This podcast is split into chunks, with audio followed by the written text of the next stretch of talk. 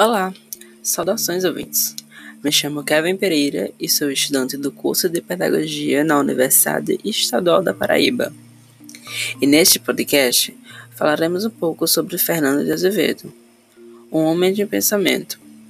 Nos aprofundaremos na sua vida e muito mais.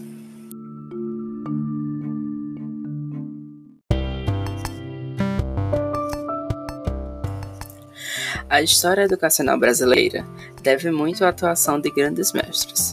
Entre eles, merece um lugar de destaque o mineiro de São Gonçalo do Sapucaí, Fernando de Azevedo.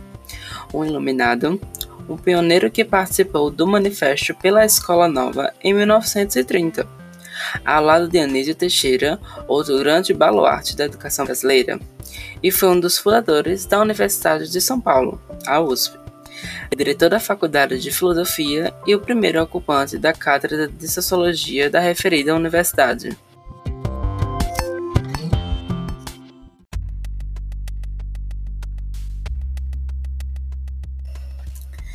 Fernando de Azevedo foi um professor, educador, crítico, ensaísta e sociólogo.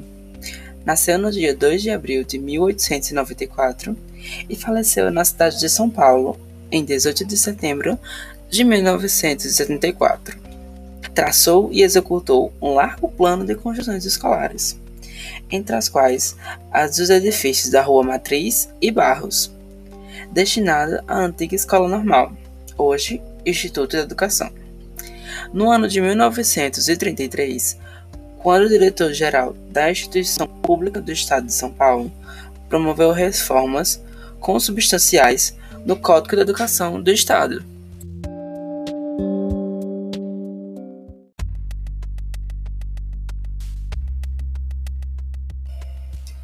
Destacando a sua vanguarda literária, Fernando de Azevedo ainda destaca nos dias atuais. Na grande crise socioeconômica que vivemos, e sobretudo da inversão de valores, em pleno século XXI, este excelso mestre continua iluminando caminhos pedagógicos até hoje. Ele foi um homem com múltiplos interesses intelectuais, para quem nada do que é humano lhe era estranho. Escreveu a educação física às ciências sociais.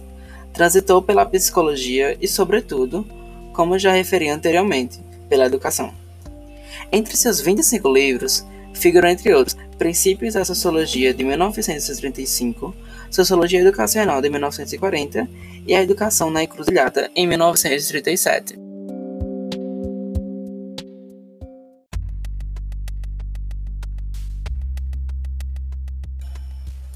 Com Fernando de Azevedo, pela primeira vez é afirmado em alto e bom som que é impossível desenvolver as forças econômicas ou de produção sem o preparo intensivo das forças culturais e educacionais, e o desenvolvimento das aptidões, a invenções e a iniciativa, as quais são os fatores fundamentais do crescimento de riqueza de uma sociedade.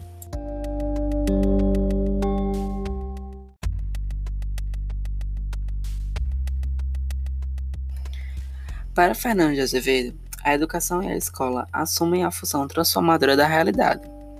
Acreditava ser a educação o meio de afirmação das perspectivas político-cultural de formação do cidadão.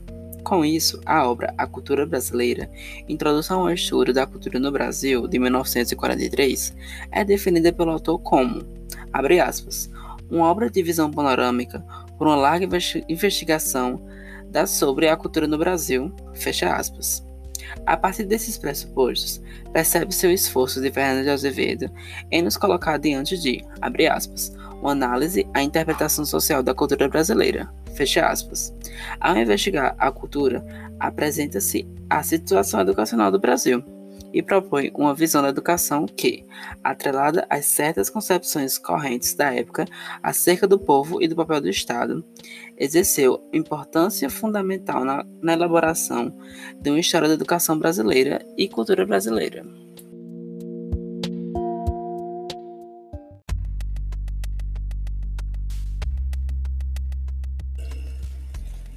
Esse manifesto propõe assim o ensino obrigatório e gratuito até a idade de 18 anos, custeado pelos Estados da Federação e coordenado pelo Ministério da Educação.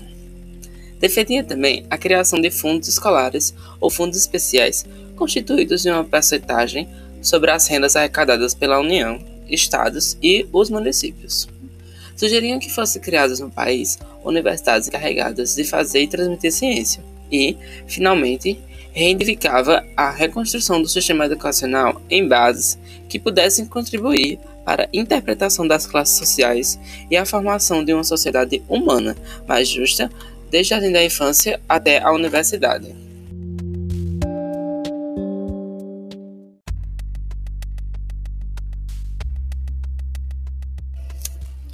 No ano de 1931, junto com a Associação Brasileira de Educação, Fernando de Azevedo promoveu assim um congresso em Niterói, com o objetivo de apresentar ao governo sugestões relativas às mudanças que deveriam ser introduzidas. Foi nesse congresso que surgiu a ideia de lançar um manifesto expondo todos esses novos princípios.